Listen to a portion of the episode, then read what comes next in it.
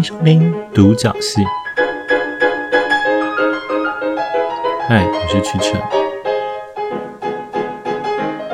其实我一直觉得我刚刚的欢迎收听的听发音发的怪怪的，不过想想，算了，残缺也是一种美，就让它过去吧。啊，有一件事情还蛮开心的，就是从这个礼拜开始呢，我终于可以在自己的房间里晚上的时候好好来录独角戏这个节目了。之前不录是因为哦，今天是天气太热了，所以总是必须要开冷气哦。然后的房间冷气实在是没办法房东付的，所以吵到爆炸。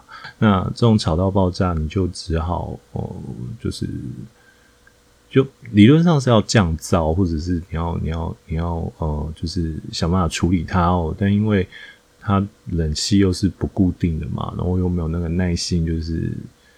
一吵就关掉什么之类的，反正就对我来讲，其实要把那个噪音关掉，其实很高难度哦。然后我有看过呃 Podcast 的粉丝团或者一些讨论里面，大家有各种惊人的技术啊，例如把棉被蒙住啊，什么东西的。然后我想想，我就觉得很懒，那所以我就决定说，呃，那干脆我就。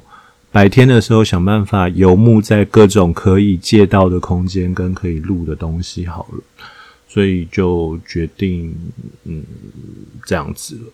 那但是你知道，毕竟有时候，例如你要去跟人家借空间啊，或者是你有时候其实是需要趁着人家没有在使用某个空间的空档的时候录的，其实那个对你的精神压力很大。讲精神压力怪怪，但总之就是对你来讲，其实那是一个。啊、会觉得很紧张的状态，所以晚上能好好录，对我来讲，搞不好也是一件好事，就是了。好，那不管怎么样呢，其实今天的节目我自己心情有点复杂。关于开头的开场白，我想了很久。呃，一开始本来想稍微聊一下，就是关于 Momo 的六六折书的事情，但我自己觉得我还没有想好，我隐约觉得怪怪的。但我不太确定到底哪里怪。那我看每个人的讨论都觉得每个人讨论很有道理，对，那就表示我自己其实对这件事情还没有一个很清楚的想法嘛，所以我就决定，嗯，暂时先不讨论好了。哦，不过我想指出一件我自己目前为止都还在思考的事情啦，就是。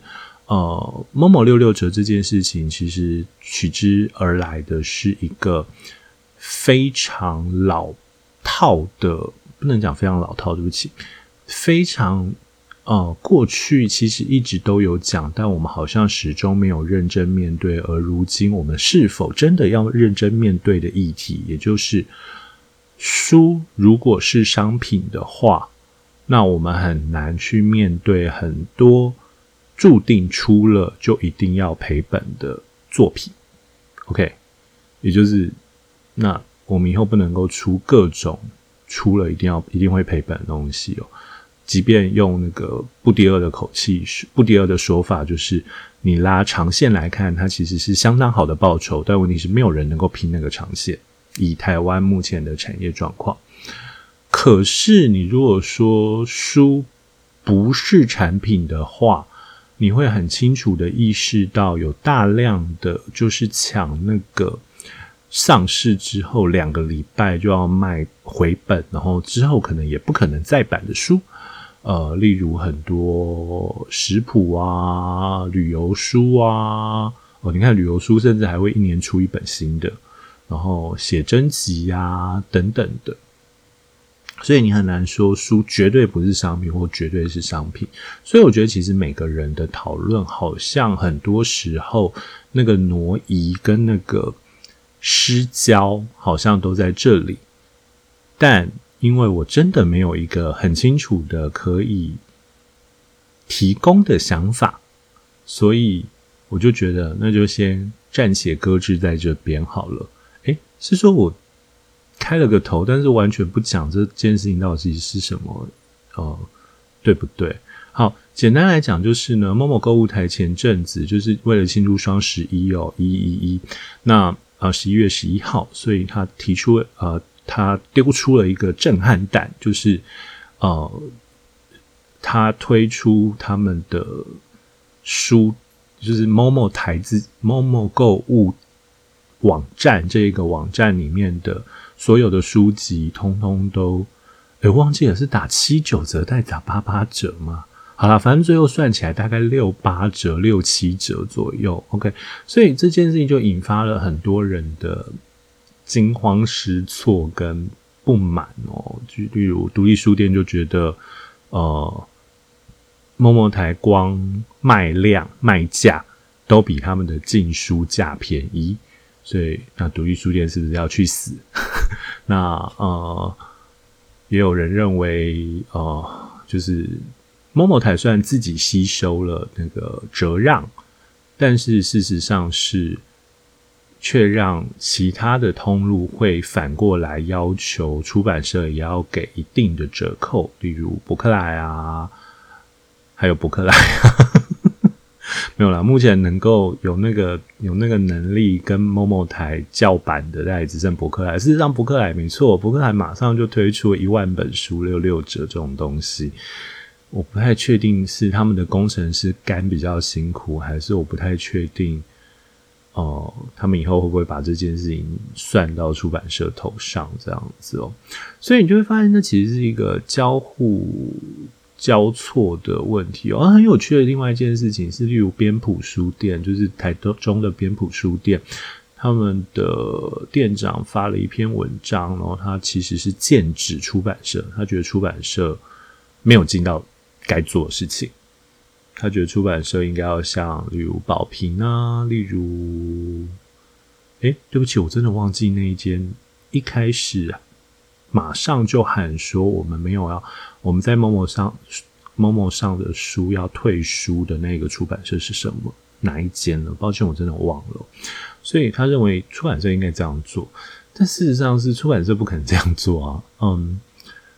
出版社大多时候没有办法这样做的原因是，哦，我自己觉得他们跟通路还是在建立某种默契。嗯，当然，独立书店可能会觉得啊，为什么不跟我们建立某种默契？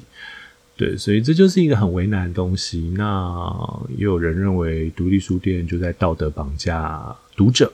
是，我们为什么不可以把书就是六六折对？呃，读者来讲很好啊，大家可以用更便宜的东西买到更便宜的书等等的。嗯，我自己对我还没有想清楚，所以我决定不要讲我目前想到的东西。好，不管怎么样，这就是稍微长的开场白。好，呃，上次也就是上上礼拜，对，其实应该上礼拜啦，但是因为哦、就是上礼拜我反正我我这。这几个月都会忽然间有很忙的事情，所以本来想录的东西我没办法录哦，那我很抱歉。那不管怎么样，我相信大家在这些过程中也渐渐的习惯了独角戏的不定时更新了，所以我们就抱持着一种随缘的心情。如果想知道更新的讯息的话，请加入我的粉丝专粉丝专业跟我的 IG 哦，粉丝专业查。独角戏，读是阅读的独，角戏就是原来的独角戏的角戏。那其实 IG 应该也查这个就查得到了。不过 OK，好，这不重点，反正就关心一下，你就知道什么时候会更新了。好，那上礼拜呃不是上礼拜，上一次的内容是在讲，我觉得同志游行为什么可以哦穿得很像妖魔鬼怪？我这样讲到底会不会很失礼啊？但是因为。我看到一堆人也都说，大家都穿得很像妖魔鬼怪，但还是说他其实像 nigger 一样，就是那是一个呃自己这样称呼没有关系，但是别人这样称呼其实是非常失礼的。那如果是的话，I'm so sorry，那就是呃就是奇装异服的，为什么同性恋同志大游行可以穿的？奇装异服，或甚至裸露度很高这样子哦。那我当然也提出我的看法，但是呃，我在节目中没有讲。但如果有人发了我的 Facebook 或我的 IG 的话，就会发现说，我其实有表示出在文字上有表示出，其实我对同志游行这一类东西还是有一点点觉得可惜的地方是。我会觉得你所看到的所有的奇装异服或裸露，都还是建立在某种标准或者是某种强烈的审美观上，也就是要露的人身材都要很好。呃，我有认真的看了一下各个影片跟跟照片哦，你会发现，哦、呃，胖子敢脱的真的不多。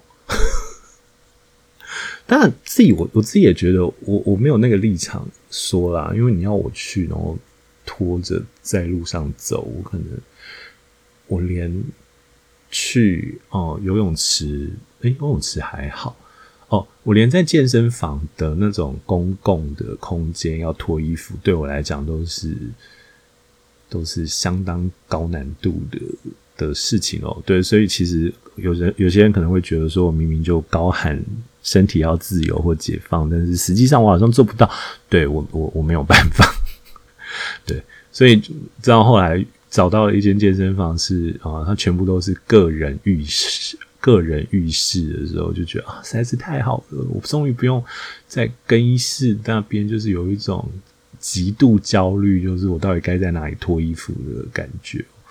对，呃，不过我本来对自己身体就很没自信哦，所以这大概。哦，需要是我一辈子的课题。好，不过这是呃，对，也就是说，其实我其实是对于同志大游行中的身体多半还是某个方向的身体，觉得有点可惜。要么就是像 drag queen 一样，就是非常的夸张，然后大家会说好美哦；要么就是像每个人身材就是两大块、六小块或八小块。你就会有一种哇哦的心情，这样子。我们好像看不到一个非常随便的裸露，就是那种，哎、可是非常随便的裸露，其实我们日日日常是看得到的啦。例如菜市场阿北，就是很热，然后就撩起背心来，你那时候瞬间大家也不会觉得他冲撞了什么，一直觉得不舒服吧？所以我觉得这件事情其实很微妙啦，就是到底。我们该不该放任？不，不对，不对，不是讲放任。我们该不该同意这种裸露是一种政治诉求哦？呃，我觉得游行的时候裸露当然是哦，所以我更期待看到裸露的有多元性的裸露。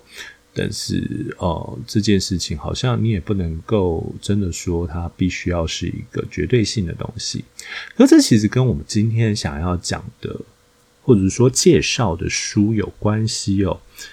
哦，对了，在进行今天介绍的书之前呢，我要先来讲一下，从这个月开始，就是呃每个月的，就是该怎么说？不是我上个月开始宣称说，从去今年十月开始，每个月的月底的最后一个节目，我都会来推一本，推荐一本台湾推理小说吗？那上个月也就是十月底的那一场，由于我那时候实在是没什么心情想哦，所以我就取了一个很烂的名字，叫《屈臣月月推》。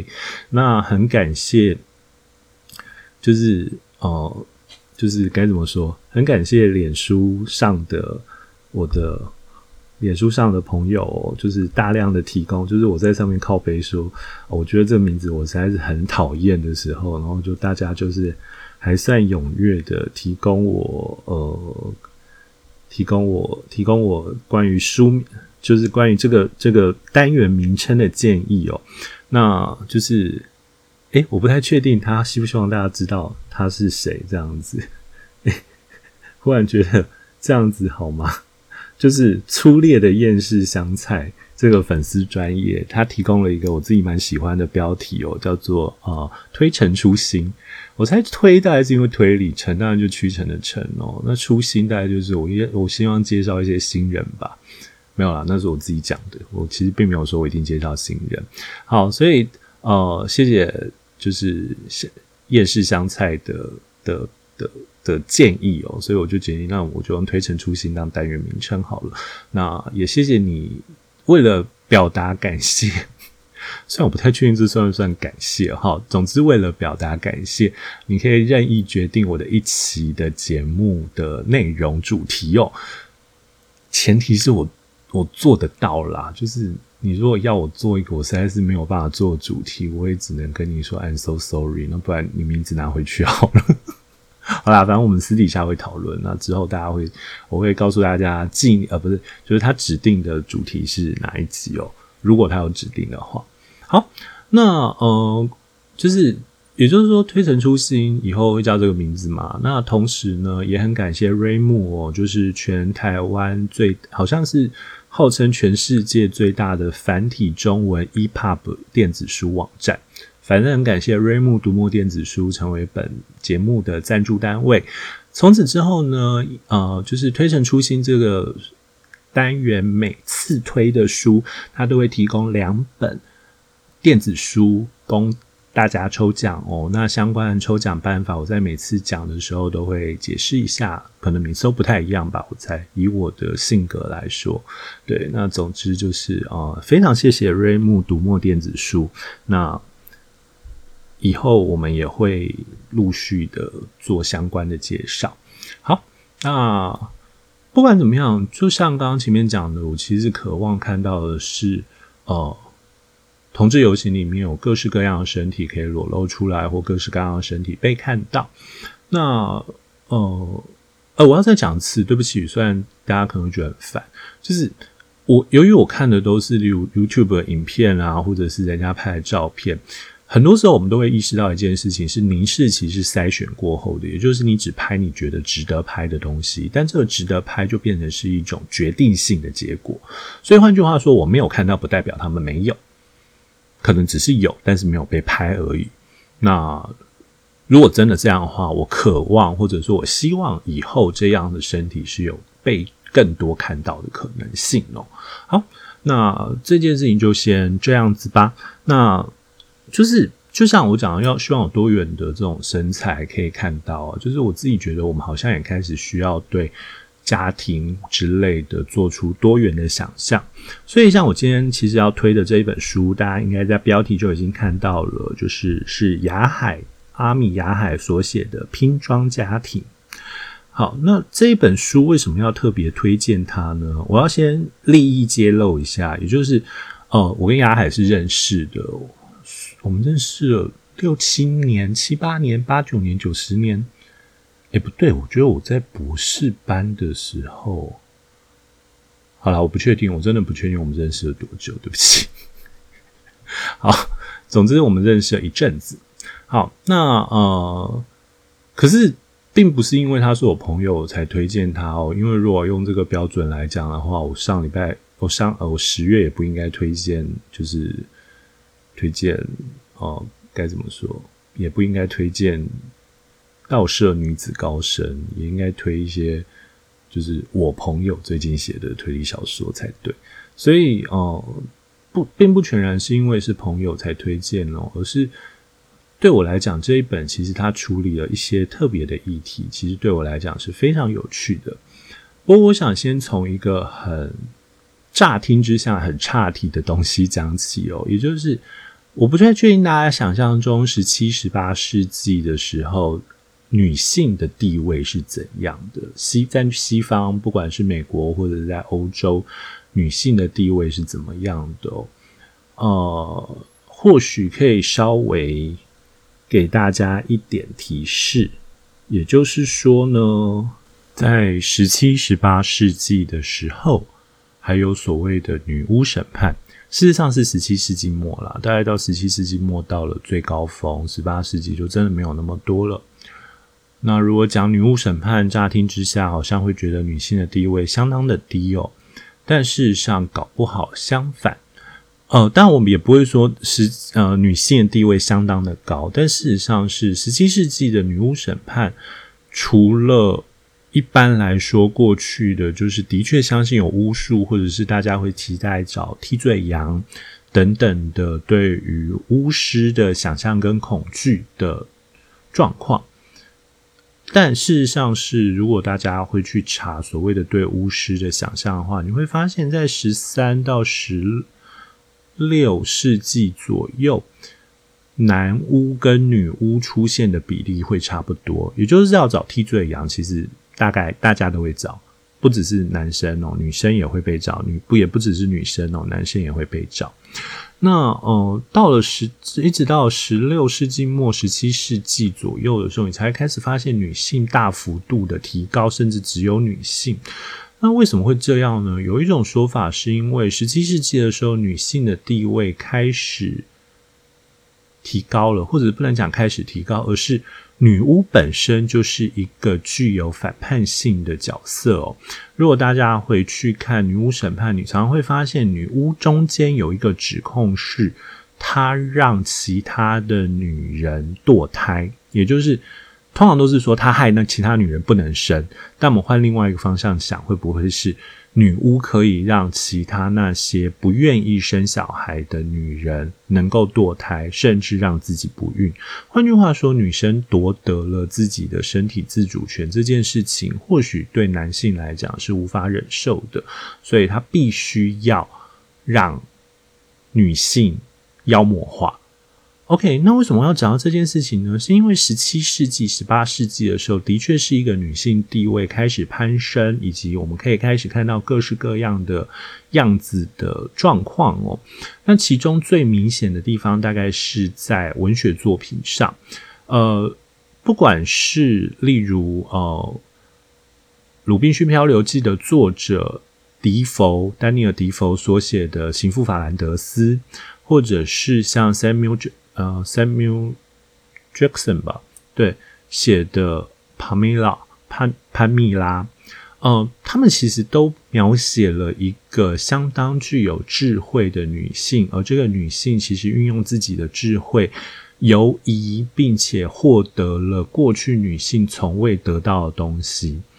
那这件事情其实同时也造成了几个效果。第一件事情是，当然他被旧有势力指控为非常糟糕的小说，所以像潘蜜拉甚至是被禁书，曾经成为禁书过。他甚至在报纸上书评还把他大肆抨击这一本小说，实在太不检点了。但到底哪里不检点呢？其实纯粹只是，呃，他的故事本身是潘蜜拉是一个聪明的女孩子，然后她去帮佣的时候，在 Mr. B。Mr. B 是男主角，不要忘了那个时候的好的小说都是爱情故事。那在 Mr. B 下面帮佣，那 Mr. B 的妈妈开始教导潘蜜拉认字、认字，以及开始教导她自由思考。那毕竟潘蜜拉妈 Mr. B 的妈妈是哦、嗯、高级贵族，所以她一定要会识字，所以她把这样东西传递给了女仆，然后你就会发现女仆。因此有了这样的技能，他可以为自己的幸福做主张哦，所以他可以跟 Mr. B 对抗。所以这件事情对男人来讲当然是大逆不道嘛，但对女人来讲呢？呃，事实上，在很多研究证明中间，我们都会发现，潘蜜拉基本上建立了一个对于女性的不同的想象，也就是相较于维多利亚时代文学，维多利亚的时代文学当然更后面一点哦，就是那当然是一个反反控哦，就是维多利亚时代文学里面，我们常常会发现，女性想要有权利，她就会变成女巫，然后她就必须要被。打成一种邪恶的形象，但潘蜜拉给予这些自主的女性一个正面的形象，也就是说，透过这个文学作品，其实小说让社会有一种不同的想象空间。对我来讲，雅海这一本拼装家庭有一点点这样的味道。为什么呢？我先试着来念一下它的，呃，该怎么说？我先试着来念一下他的文案好了。好，他文案是：全世界都以为我们在一起，其实并没有。先后与同一个女子结婚又离婚的两个男人，各自带着与前妻生下的女儿一起生活，同住在一个屋檐下的他们，到底是不是一家人？好，我猜这应该是粗体或什么之类，因为下面那一段又是不太一样。河笃行离婚了，妻子留下还在襁褓中的女孩缪缪，头也不回地离开了婚姻。这是妻子的第二段婚姻，第一环婚姻也留下一个女儿琪琪，以及第一任丈夫裴晨飞。他抱着不满周岁的女儿，冒着大雨来找裴晨飞，一个人要怎么抚养小孩？一个崭新的家庭组合就此展开。和笃行个性温如温诺，对不起。女儿妙妙任性机灵，裴成飞率性干脆，女儿琪琪聪明稳重，同住一个屋檐下，成了四口之家。好，呃，反正总之你们就会听到，这其实是有一点惊世骇俗的家庭组合哦。呃，故事的开头是在一个大雨的夜里，呃。其实，即便到现在，我还是不太记得两个男主角的名字，对不起。所以我们还是用男主角 A 跟男主角 B 来介绍他们好。好，总之呢，男主角 A 是男主角 A 结了婚，然后生了小孩，然后离婚了，然后老婆非常干脆，直接跟他跟男主角 A 说：“小孩给你养，我不需要，没有关系。”然后这个女生同马上在呃，不能讲马上了，诶，也可以讲马上，就是。就就很快的就跟了男主角 B 在一起，然后交往，然后甚至结婚，然后又生了一个小孩，然后这个时候女主角再度，嗯，跟男主角 B 说：“那我们离婚吧，那小孩一样给你养。”可是由于男跟男主角 B 离婚的时候，小孩才一岁而已，他真的完全不会抚养他。其实从光从这件事情，大家就意识到一个很清楚的状况，就是，呃，男主角 B 很显然就是在生活上有些问题哦，所以我自己觉得蛮有趣的。然后，所以男主角 B 就带着他的女儿跑去找男主角 A，然后你也会发现，男主角 A 看到男主角 B 的时候，第一瞬间想的就是你是来干嘛的？然后更生气的是，你居然只因为我们有同样的共同点，你就来找我，你到底是把我当成什么样的人？好，所以你会发现，他其实是一个有点微妙的冲突的状态哦。但是你其实会兴起更大的疑惑是：女主角怎么了？为什么她连续跟两个男人交往、结婚、生了小孩，然后又离婚？所以这件事情其实它造成了一个很强烈的戏剧冲突哦，但你会发现，呃，作者他并没有试图去经营这样的戏剧冲突，也就是他并没有试图去强化说女主角很可怜或男主角很可怜这件事情。男主角的确，两个男主角的确都对女性，诶，其实我一直叫女主角怪怪的，他他他算。她虽然呃蛮重要的，但其实好像没有到女主角的戏份。真的要讲女主角的话，两个女儿可能更像一点就是了。好，好，我们就叫妈妈好了。虽然她可能也不太希望被叫妈妈，毕竟她两个小孩都丢给呃爸爸抚养。嗯，你会发现我好像一直很语焉不详，是因为我自己觉得这篇小说的很多情节的设计都有它很仔细跟很认真的地方。所以，呃，我觉得那些设计我不应该太快爆雷。我觉得我应该要给你们一些可以阅读的空间，然后去理解小说家是怎么处理的。但是你会意识到另外一件事情是，小说家创造了一个有趣的两难性，也就是，呃，假设我跟另外一个男人，我们同时。不能讲同时，我们先后跟一个同一个女人结婚，也生了小孩。那这个女人的缺席，会不会让我们两个有着某种无形的连结，让我们巩固成为一个一家人的形式？事实上，这种多个。父亲跟一个小孩的这种东西，呃，两个小孩啦，这边是两个小孩，这种结构，其实在过去的通俗电影或通俗小说很多哦。举凡说三立以前的两个爸爸，呃，虽然我并不是很喜欢那一部戏啊，那呃，或者是呃以前的意大利喜剧《三个奶爸一个娃》，然后后来当然拍拍成美国版，所以换句话说，嗯、这种其实男人当爸，男人只有男人当爸爸的情节，其实一直都是喜剧的标准范例。但过去的这些喜剧的标准范例，其实隐然间都有一个谜团：是那小孩到底是谁的？就是即便是三个男人都有可能，但我们还是会好奇，到底小孩到底是谁的？但在这一部呃拼装家庭里，你会发现雅海基本上。不打算在这方面做手脚，他直接告诉你一个萝卜一个坑，一个跟第一个，一个跟 A，一个跟 B，很清楚。然后他们丝毫没有这个问题。换句话说，他们的牵绊变成什么？他们牵绊变成不是谜团，他们牵绊变成一个女人的缺席，也就是这个女人缺席成为他们生命中永恒的空缺。我并不是说那个妈妈有多重要，但是这个时候你会发现，那个空缺是很重要的，因为只要女儿的存在，这个空缺就永远存在。那所以这个空缺导致两个人互相认识，然后并且基于各种理由而决定要在一起生活，然后彼此成为支持者以及照顾者这件事情，我觉得雅海创造了一个很有趣的想象。也就是家庭到底是什么？事实上是到了二十一世纪之后，你会发现许多小说家接连的在试图讨论关于家庭的形式跟家庭的含义哦，家庭跟血缘到底有没有直接的关系，或者是到底家庭的意义是什么？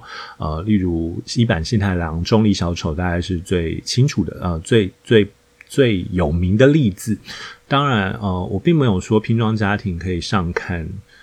重力小丑这件事情我还说不出来，但我觉得拼装小丑却成功的写出了属于台湾自己的有趣的状态，也就是台湾其实刚好处在一个性别权利在不断的颠覆的过程中，也就是男人开始意识得到，男人不能只当男人而已，男人还要学会当爸爸，或者是爸爸也不只是爸爸而已，爸爸其实应该有一部分是妈妈的角色。也就是你不应该把爸爸跟妈妈分得那么清楚哦。也就是呃，以前的男人多半都是呃命令者、发号施令者，男主外女主内嘛。但是好像现在男人会开始去照顾小孩，开始学习这件事情。但另外一方面，你又会发现，他其实是一个哦、一个想象过后的结果，也就是男人只是 supporting 的，男人只是支持者。呃，我忘记我忘记是谁讲的，我修昂吗？还是谁？就是呃，好像是修昂的老公洗了奶瓶，就说我帮你洗了奶瓶哦。然后修昂就就那部落格修部落格阁主修昂，修昂就大怒说什么叫我帮你洗了奶瓶？就是那是你女你儿子要喝的奶瓶，你怎么会说我帮你？也就是你看哦，就是男人即便会帮。你看，我还是用帮，对不起。男人即便会照顾小孩，你还是会发现他其实意识，他其实是很很在内心，其实还是把它分割成女人的工作。那我觉得这件事情其实是某种青黄不接的象征哦，也就是男人其实好像从来没有好好的去思考说，到底我有没有办法独立的照顾小孩这件事情。呃，我在之前的节目应该有提到，我一个五岁，对啊，最近前前阵子刚追五岁，刚过五岁大寿哦。那就是有个五岁的干儿子，他爸我自己觉得蛮了不起的是，他爸是有办法独立照顾他的。虽然后来我隐约意识到一件事情是，只要我去他们家，我跟他儿子玩的时候，他爸爸妈妈就消失了，就是他们就开始变成把母职跟父职丢到我身上。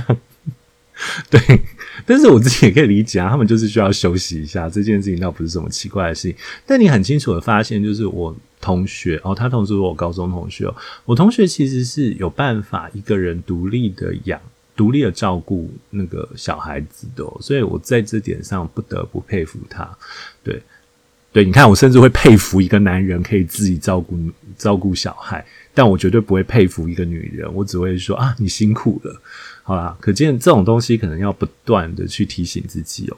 好，所以不管怎么样，雅海创造了一个有趣的家庭结构，而这个家庭结构其实是当代的台湾所需要的一种典范，也就是男人如何创造出一个除了竞争之外的关系。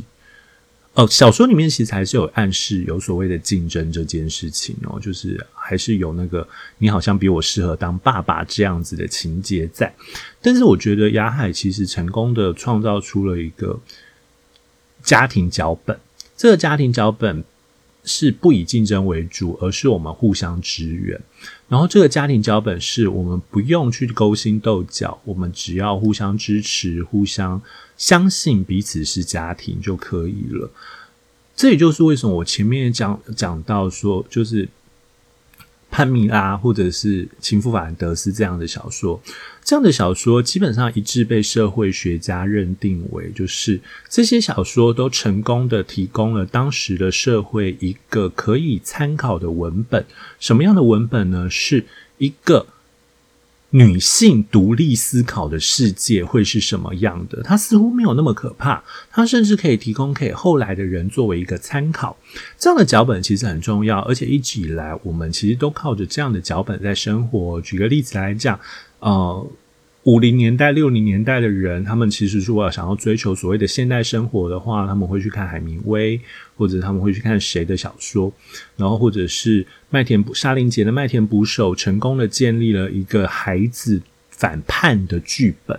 这些剧本其实都成功的让当代可以谋求出一个新的改良的方式去面对自己的生活。那我。不确定《亚海》这一本小说会不会成为这样子的脚本，因为现在已经没有这种这种空间了。就是以前的文学家是非常重要的，以前小说家很重要，呃，现在小说家可能已经没有那么重要了。我们甚至不用讲远哦，就是琼瑶一个人大概建立了台湾的爱情脚本，就是大概他光靠一个人，他就建立了台湾的爱情脚本的基本雏形。那哦，可是现在你已经不太可能看到这种一个人建立什么东西的，因为现在小说家太多，然后小说家又没有那么重要了。我们其实小说家的功能大量的被哦，YouTuber 啊、演员啊、新闻媒体啊这一些东西稀释掉。但是我还是相信，就是小说家还是可以示范出一个可能性，这个可能性就是。如果说我们有一个另类的家庭的话，那会是什么样的？那这个另类的家庭到底有什么不好？有什么好？他们遇到困难是什么？所以，另外一方面是你看这本小说，你会发现它没有主轴。当然，它勉强可以分成前半本跟后半本。前半本其实就是两个男主角在找寻为什么他们要被女主角抛弃，要为什么他要被那个孩子的妈抛弃这件事情。我自己觉得，在这部分，亚海写的非常厉害的地方是，他没有让那个女的过度悲情，但他也没有让那个女的变成坏人。他非常巧妙的找到了台湾社会结构下让女人无法忍受的限制，然后透过这种限制来告诉我们，是我们先将女人。驱逐出家庭的，也就是我们让他在家庭里待不下去嘛。我们让他在家庭家庭待不下去，我们将他驱逐于家庭之外。而在他驱逐于家庭之外之后，我们又渴望他的回来。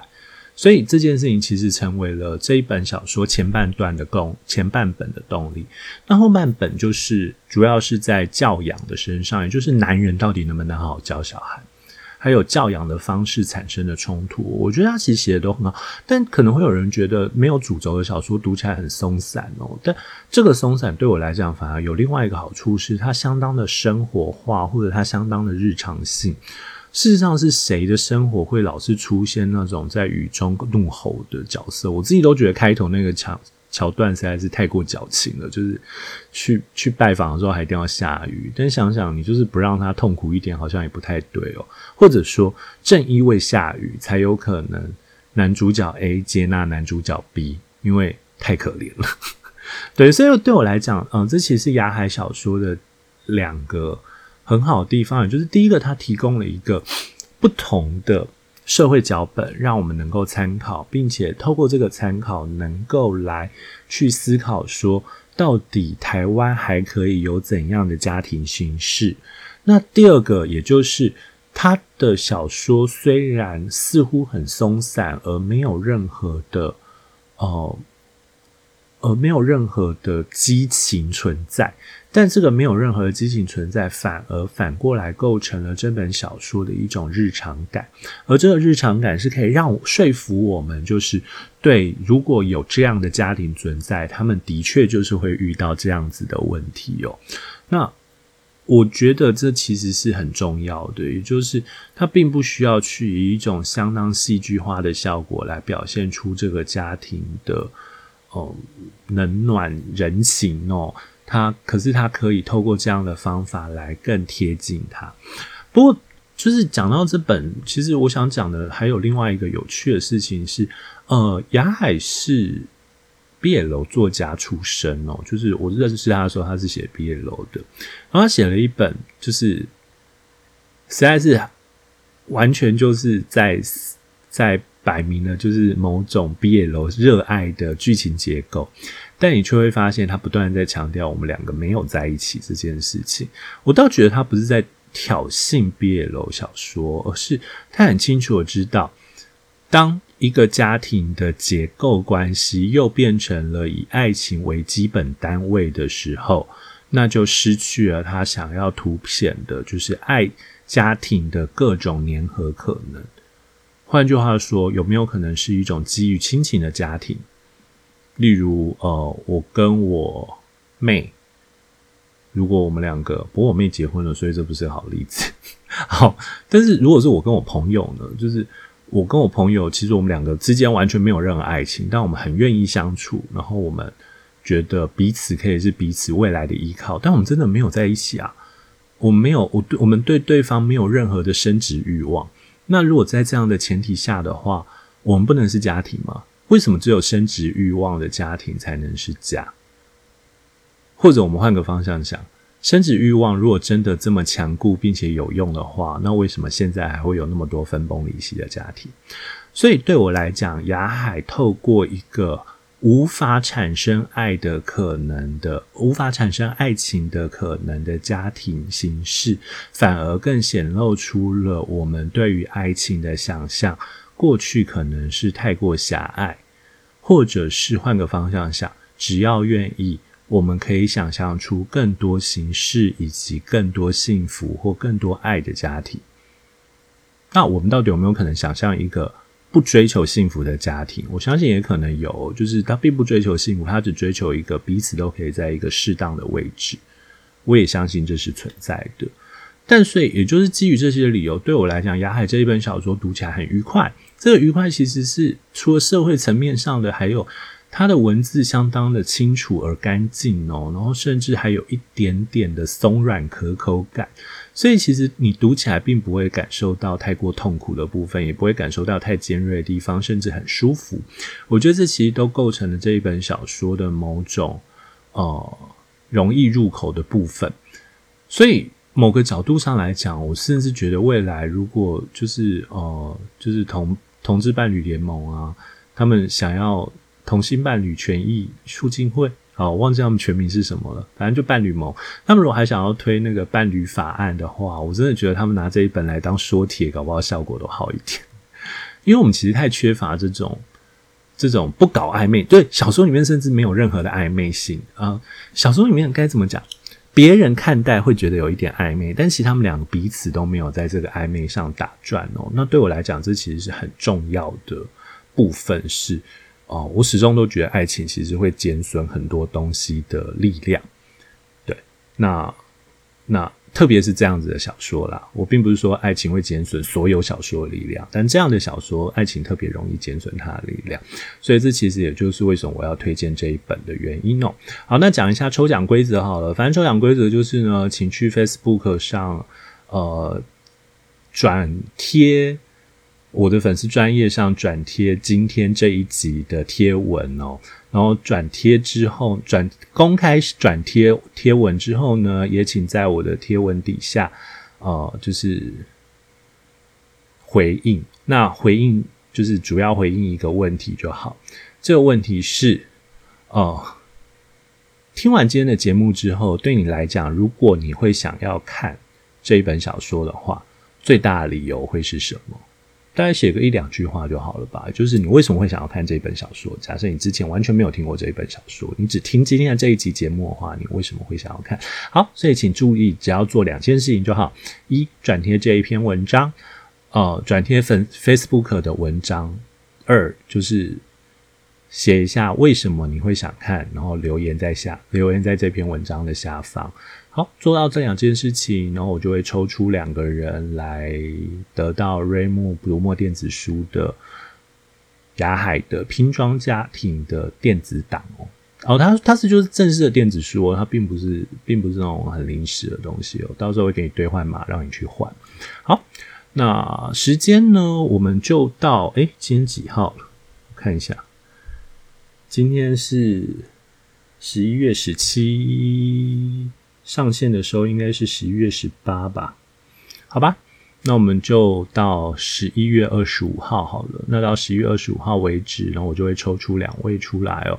今天先是 Facebook 啦，那下一次 IG 应该也会加进来。我要再研究一下 IG 该怎么做比较好。好，那不管怎么样，这就是今天的独角戏。那很高兴你的收听。如果愿意的话，请在呃，请在 Facebook 上 follow 我的粉丝专业，也请 follow 我的 IG，那或者是加入 Telegram 我的群组。那相关的讯息你都可以在节目介绍里面看到。节目介绍最下面会有一个独角戏收听连接及相关收听平台与相关连结。对，那如果愿意的话，也可以在 Apple 的 Podcast 上啊帮、我留帮我评个分，然后给我一些评语，对我来讲会是很重要的事情。那如果愿意的话，我们下礼拜再见，拜拜。